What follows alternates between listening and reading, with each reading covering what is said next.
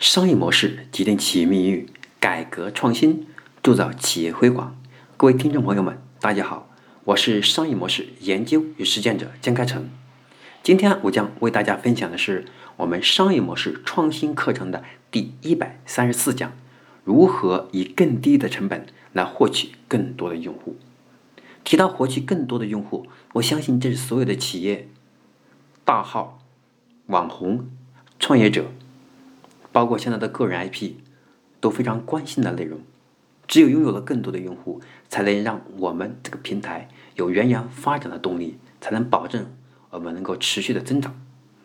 那提到更多用户呢，我们要从弱关系说起，因为我们是获取更多的用户，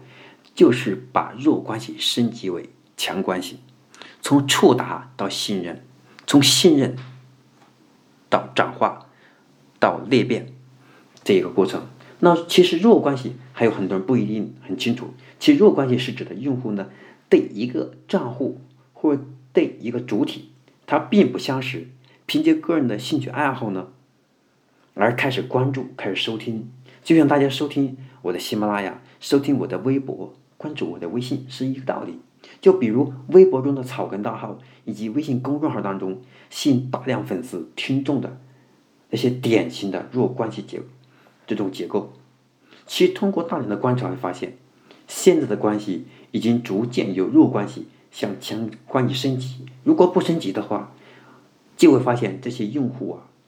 它的质量是很难进进一步升级的，这用户也很难会给我们带来更多的价值。因此，在社交网络，尤其是微博、微信当中，其实大 V 大号这种是非常常见的。他们往往是通过发布信息、激发互动，然后将数据拉到整体来做数据分析，然后从数据分析当中去找到他们的盈利点，去找到用户当中呢，他的主流的有意见领袖价值的这帮用户，然后把他们发展为自己的核心，我们不叫团队哈，是叫核心的跟随者，或者叫核心的种子用户群。那对于我们现在的。网红也好，对我们现在企业来说，其实也是按照这个路径去延续的，用这种方式逐渐的是达到这种吸引用户的眼球，让用户开始关心你。那我们通过大 V 这种路径来作为例子来分享。那大 V 呢，至少它可以分为两个核心的大类，一个是名人明星，另一类是草根大号。那么对于名人明星这一类来说，那这个是很常见的，因为明星他本来就是有很长的、很大的 IP 价值，他演一部电影火了，那么他的粉丝就暴增，对吧？那么常见的方式在微博里面体现的更多一点。那么另外一种草根大号，那他跟第一类明星相比而言，他不太一样，他真的是靠创作了某种艺术特性，或者是他通过打造了某种内容，让同类的群体开始关注。那多半是呢，他们是知名度比较高的，比如说 Papi 酱，那么他是靠微信公众号起来的，很快的。那他就是因为他内容的搞笑，而搞笑当中呢，当中呢又能够勾起用户的共鸣，所以也是做的非常好。那么现在我们所看到的，从语录党、冷笑话到今天我们说的女性导购、段子手，以及其他的内容导号，在前期依赖用户的自发的娱乐。这种需求量比较大，在不断壮大。那么在不断壮大背后，我们也发现，现在逐渐已经被专业性的这种细分分化出来的这种领域，也开始了。虽然它的粉丝量没有前期的明星草根前期的大号的粉丝那么多，但这些用户呢更加忠诚，用户的商业价值更高。那举个例子，淘女郎、美丽达人。对吧？那么比如说像淘女郎，那么它本来只是淘宝的一次拼补活动，那么它是一直是淘宝活跃上的女性，很快，那么这这种思维在其他的地方都开始沿沿用了。那么像很多专门针对女性的平台也挺多的，那么他们通过女性，可以研究女性的各种特征和诉求以及心理，去给他们去打造或者量身定制不同的内容。就比如说，点蘑菇街呀，像美丽说啊，那么像这些平台，就是采用了这种思维，也是做的不错的。那么如何才能以更低的成本获取更多的用户？我们的核心就是要向这些名人明星，包括大号去学习，如何去黏住用户。在黏住用户之前，我们首先是找到一个定位点，去提供什么样定位的内容，是让用户感兴趣，对吧？前期的草根这些大号也是这么做起来的。对于我们现在的企业来说，那我们要想去获取更多的用户群体，可能最大的挑战是没有合适的人。或者是没有合适的团队，更没有这样的前期我们注重创意培训这样的团队，来去完成与品牌相关、能够吸引用户群的这样的执行团队。不过现在有很多的代运营啊，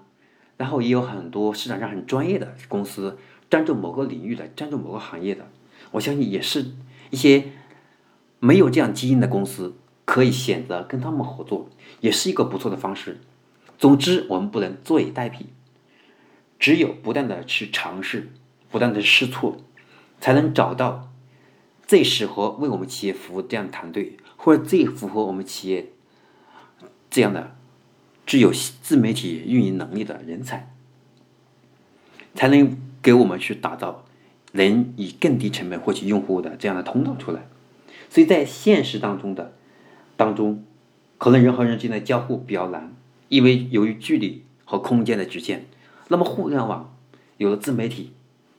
这样通道之后，特别发现现在的社交它更加它更加有张力，它的价值更容易被体现出来。